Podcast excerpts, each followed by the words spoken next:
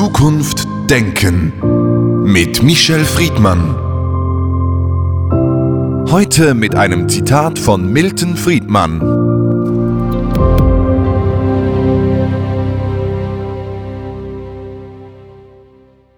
Die staatliche Lösung eines Problems ist für gewöhnlich genauso schlecht wie das Problem. Michel Friedmann, in den 1990er Jahren wurden viele Staatsbetriebe privatisiert. In Europa hatte das auch zu tun mit der Wende, mit dem Mauerfall, aber auch in anderen Ländern. Jetzt in der Krise rund um die Ukraine und die Inflation sehen wir, dass diese Privatisierung dazu geführt hat, dass die Lenkungsmöglichkeiten eines Staates beschränkter sind. Wie können wir diese Privatisierung von damals einordnen, bevor wir vielleicht zur Wirklichkeit von heute kommen? Vom Grundsatz her muss festgestellt werden, der Staat ist ökonomisch immer schlechter aufgestellt als die Privatwirtschaft. Äh, staatliche Institutionen überbürokratisieren, arbeiten eigentlich nie wirklich profitorientiert und ein wirkliches Wirtschaftsunternehmen muss danach trachten, Gewinne zu erzielen. Das ist die eine Seite der Geschichte. Die andere Seite ist, ein Staat muss gewährleisten, dass die Grundversorgung für die Bürger und Bürgerinnen garantiert ist.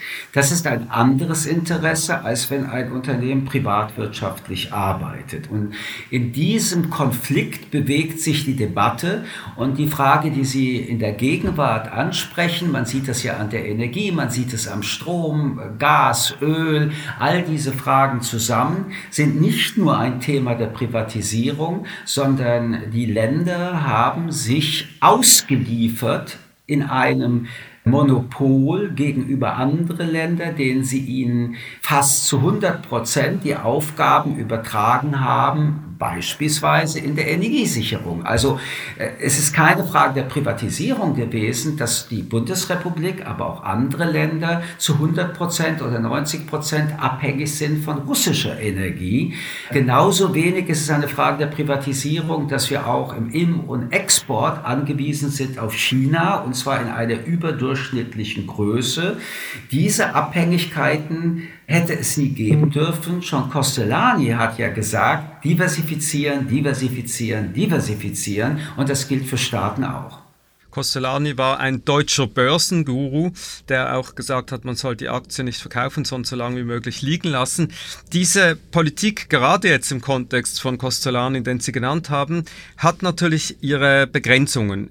In Bezug auf die Liberalisierung könnte man ja sagen, es wäre vielleicht doch wichtig gewesen, dass der Staat Zugriff hat auf Telekommunikation, auf Post, auf Energie und der Hickhack zwischen Privatwirtschaft und Staat, und Sie haben natürlich recht, äh, Russland hat damit äh, wenig zu tun, dass das nicht so stattfinden sollte in einer Krise wie jetzt. Ich kann nur beim Stichwort Privatisierung die rhetorische Frage stellen, käme irgendjemand auf die Idee, die Polizei zu privatisieren? Käme irgendjemand auf die Idee, eine Armee zu privatisieren?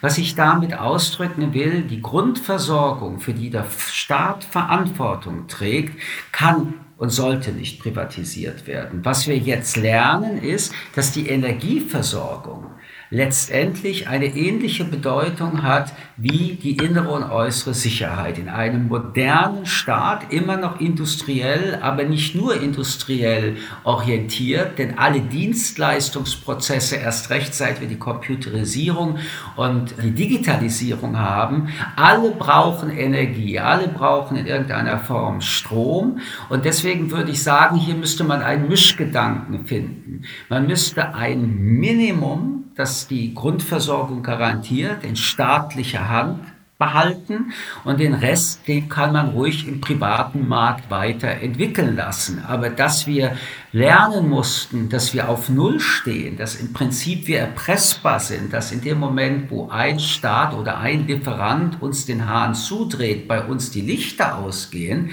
oder dass wir im 21. Jahrhundert in reichen Industriestaaten die Frage stellen, ob wir im Winter frieren werden, das ist eine Frage, die man normalerweise im Krieg stellt, das zeigt, dass wir unter Umständen den Privatisierungstrip und auch die Leichtsinnigkeit, uns beim billigsten Anbieter fast abhängig zu machen, dass das ein Denkfehler war. Das heißt, es gibt letztlich auch eine inhärente Kapitalismuskritik. Man könnte sagen, Kapitalismus ist eine Schönwetter Idee, das funktioniert nicht so gut in der Krise und es ist vor allem dann ein Problem, wenn der Staat letztlich private Firmen subventionieren muss. Ich würde da gern differenzieren. Ich finde, dass der Kapitalismus im Sinne einer sozialen Marktwirtschaft immer ein besser funktionierender Gedanke ist als Staatswirtschaft. Aber wir lernen, dass es ganz bestimmte grundlegende existenzielle Fragen und Segmente in unserem Leben gibt, wo die Privatwirtschaft eben nicht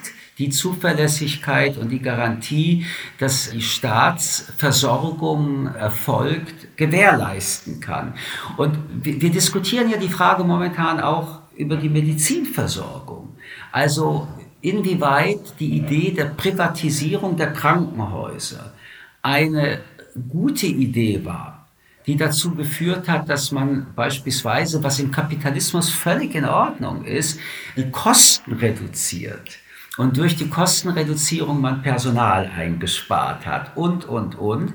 Und während der Corona-Krise entdeckt hat, wir haben erstens zu wenig Personal, zweitens sind sie nicht gut genug bezahlt und deswegen kommt in einer Corona-Krise das alles dramatisch zum Vorschein, dass man da immer wieder neu denkt und auch sich da fragt, war es richtig, insgesamt zu privatisieren und höchstens noch ein paar Kliniken wie Universitätskliniken in der Hand der Länder und des Staates zu lassen, das sind immer wieder Fragen, die wir uns stellen müssen und in der wir uns zum Zeitpunkt, wo wir die Frage stellen, wahrscheinlich neu denken und entscheiden müssen. Man würde sich ja wünschen, man würde das neu denken und entscheiden, bevor die Krise kommt. Aber lassen Sie uns vielleicht schauen auf die verschiedenen Konzepte in Europa. Es gibt ja Länder, Sie haben die Medizin angesprochen, wie die skandinavischen, die einen ganz anderen Zugang haben zur Gesundheitsversorgung und vielleicht auch zum Individuum in der Gesellschaft damit, als das jetzt Deutschland oder Frankreich gemacht haben. Oder die Schweiz. Oder die Schweiz. Wobei, die würde ich jetzt mal ausklammern. Ja, die würde ich nicht ausklammern, weil beispielsweise die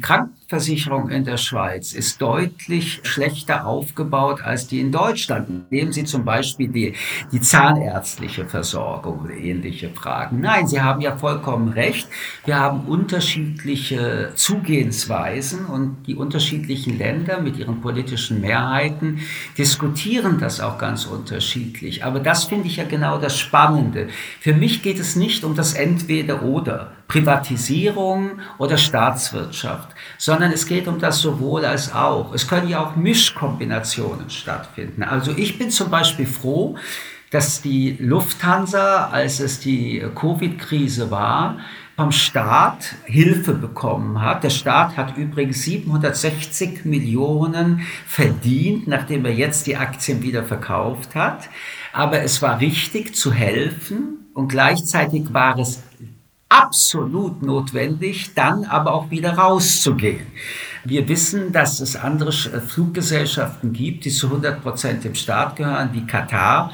Und ob das jetzt der richtige Weg ist, wage ich zu bezweifeln. Also ich glaube, dass die Mischung und die jeweilige Situation, in der die Gesellschaft Entscheidungen treffen muss, mit berücksichtigt werden müssen. Nur Privatwirtschaft, das ist das, was wir Kapitalismus nennen, hat sich aus meiner Sicht überholt. Der Begriff der sozialen Marktwirtschaft ist mir lieber, aber ein Land, das über Staatswirtschaft geführt wird, alle Länder, die wir kennen, inklusive übrigens die ehemalige Sowjetunion, inklusive übrigens die DDR, all diese Länder sind eigentlich pleite gegangen.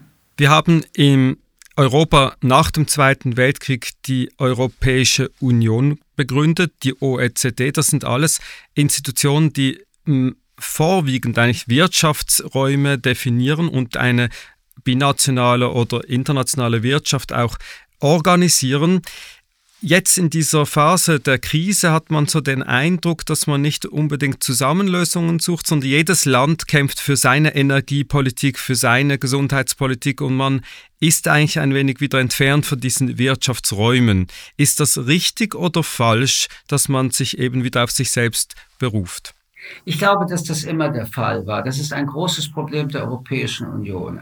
Erst einmal werden die Regierungschefs und Chefinnen gewählt im eigenen Land. Und solange das so ist und bleibt, sind natürlich nationale Interessen, die man innerhalb der EU mit verhandeln muss, im Vordergrund. Und ich finde, das ist auch nachvollziehbar.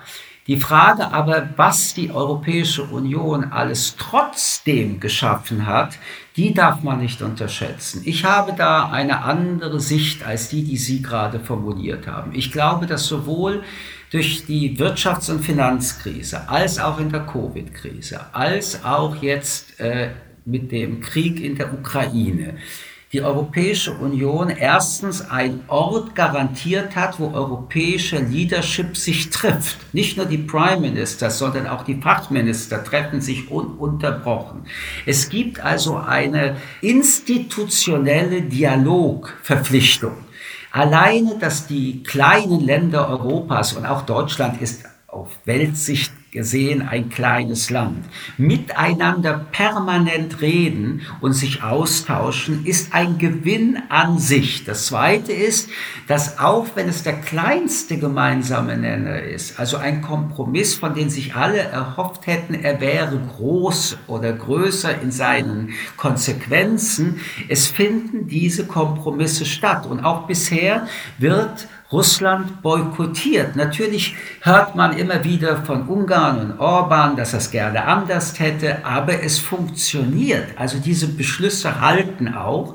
Und ich würde insgesamt sagen, dass die Europäische Union mit allen Schwächen, das Nichtnutzen ihres gesamten Potenzials, teilweise mit den Klein-Klein, teilweise mit den erpresserischen Versuchen des Landes A oder B, die Mehrheiten äh, in die Knie zu zwingen, dass alles in allem die Idee dieser Gemeinschaft, äh, der europäischen Idee, diesen Ländern, die Mitgliedsländer sind, mehr nutzen als schaden. Wir stehen in der Woche der UNO-Vollversammlung. Vielleicht ist es am Schluss eine ganz historische, vielleicht aber auch eine bedeutungslose. Auf jeden Fall findet sie statt in historischen Zeiten, kann man sagen. Diese Krisen schreien ja immer auch nach Reformen, sowohl in der Europäischen Union, sowohl in der UNO und den Vereinten Nationen. Was glauben Sie, wird sich ändern, vielleicht jetzt aufgrund der Situation in den nächsten Monaten, vielleicht in den nächsten Jahren? Werden wir den Sprung machen in die Reorganisation in der Reformphase? Das glaube ich momentan leider nicht und will aber trotzdem wieder darüber reden. Die UN ist der einzige Platz in der Welt, wo alle Länder in dieser Welt miteinander reden. Ich betone das, weil das ist ein Wert an sich. Solange man einen Ort hat, wo man redet, auch Kriegsparteien, also die ukrainische Delegation ist so da wie die russische Delegation. Von anderen Kriegsherden will ich schon gar nicht sprechen. Kriegs Parteien begegnen sich trotzdem gerade in der UNO und haben einen möglichen Draht des Dialoges. Solange diese Organisation also alleine das erfüllt, ist ihre Existenz gerechtfertigt. Zweitens, ihre Grundidee der Menschenrechte ist revolutionär. Und es haben alle Mitgliedsländer diese Grundrechtscharta und Menschenrechtscharta unterschrieben. Das große Problem aber ist, dass viele, die es unterschrieben haben, diese Menschenrechte in ihren Ländern mit Füßen treten. Das sieht man ja gerade an dem Ausschuss für Menschenrechte. Äh, diejenigen, die da den Vorsitz haben, sind oft das Problem und nicht die Lösung.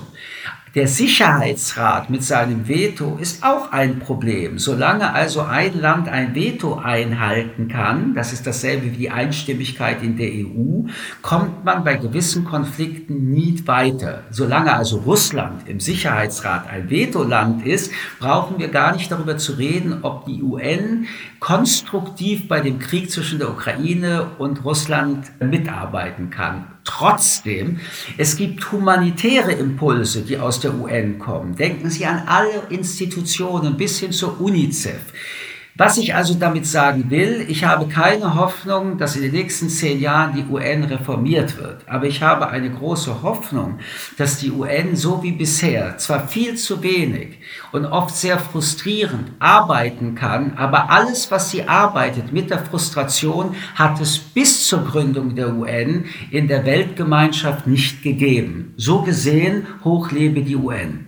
Hochlebe die UNN und zum Schluss zurück zum Thema Privatisierung, weil das Ganze ja auch miteinander zu tun hat.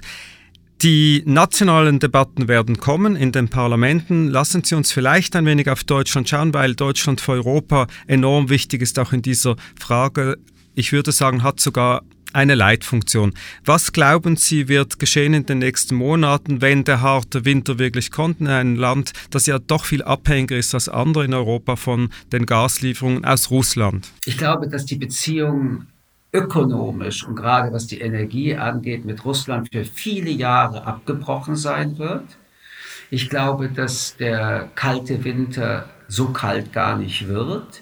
Und ich hoffe, dass das Jahr 23 nicht nur in Deutschland als ein Jahr des Handelns aus den Fehlern der Vergangenheit gesehen wird. Und das ganz große Thema heißt China. Das ganz große Thema heißt China. Darüber werden wir sprechen. Zum Schluss aber die Frage, gibt es Bereiche in der deutschen politischen und wirtschaftlichen Landschaft, die jetzt vielleicht doch wieder zurück angebunden werden an den Staat? Das sehe ich als Tendenz nicht. Wir haben ja, wie Sie wissen, sehr viele kommunale Energieversorger. Das sind, wenn man das übersetzt, im Eigentum von Städten oder von Ländern oder Bezirken. Das heißt, auf der Ebene dieser Verteilung ist bereits eine zwar kapitalistisch gewinnorientierte institutionelle Umsetzung gegeben, aber die Eigentümer sind öffentliche Hand. Und ich glaube nicht, dass wir jetzt in Deutschland eine große Diskussion bekommen, dass eine Entprivatisierung stattfinden wird. Michel Friedmann, vielen Dank für das Gespräch. Ich danke Ihnen. Zukunft denken mit Michel Friedmann. Ein Podcast des jüdischen Wochenmagazins Tachles.